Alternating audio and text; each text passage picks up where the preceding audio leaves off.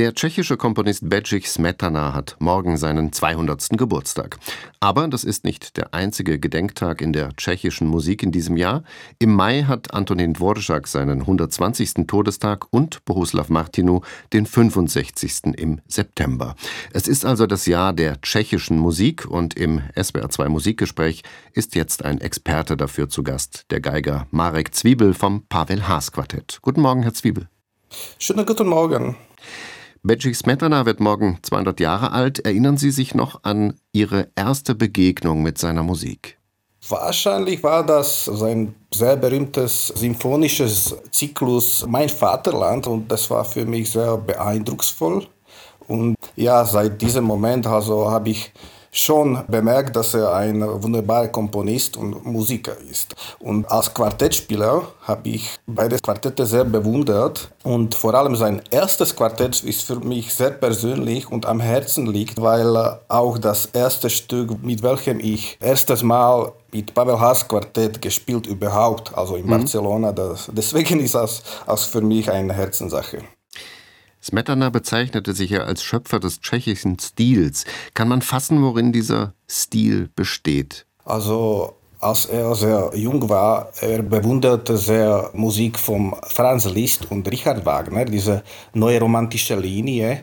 Und sehr, sehr progressive Harmonien hat er sehr bewundert. Und ich glaube, in seinen Operas und auch in Quartetten ist es sehr spürbar. Also wahrscheinlich diese Linie war für ihn sehr wichtig. Wie wichtig ist Smetana für die tschechische Musik? Welche Einflüsse hat er hinterlassen? Auf Komponisten wie zum Beispiel auch Dvorak. Er war eigentlich der erste, sagt man, der weltberühmte Komponist. Er hat Verkaufte Braut als erste Nationaloper komponiert und also ja, spielt natürlich eine große Rolle, auch für Antonin Dvorak. Ich hatte es ja schon erwähnt, neben Smetana wird in diesem Jahr auch an Dvorak und Martinu gedacht. Gibt es etwas, was hm. diese drei Komponisten verbindet? Es ist schwierig zu sagen, weil alle von diesen drei Komponisten, alle drei waren sehr speziell und sehr erkennbar von ihrer Musiksprache.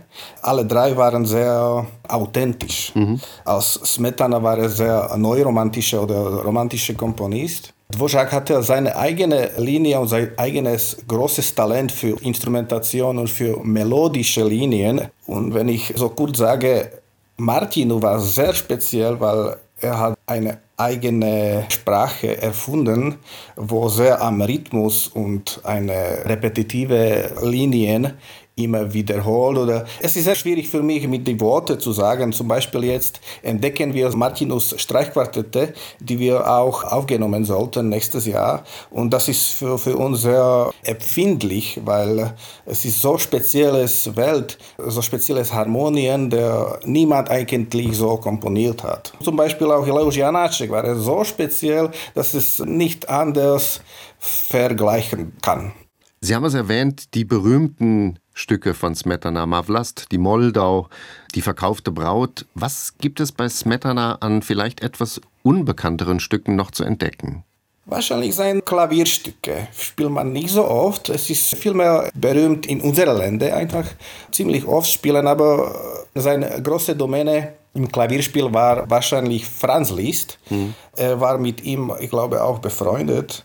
Ja, er bewunderte sehr seine Fähigkeiten, Klavier und vor allem komponistische Fähigkeiten. Wenn man schon im Smetanas Komposition etwas entdecken sollte, dann wahrscheinlich dieses Klavierwerk, denke ich. Zum Beispiel, er wollte mit Polkas neues Klavierstil entdecken, wie Frédéric Chopin Mazurkas oder Polonaise in seinen Klavierwerken. Er wollte einfach ein künstlerisches Niveau Polkas in die Bühne hervorbringen. Der Geiger Marek Zwiebel im SWR2 Musikgespräch über Bedřich Smetana und die tschechische Musik. Vielen Dank, Herr Zwiebel. War sehr Freude und vielleicht nächstes Mal.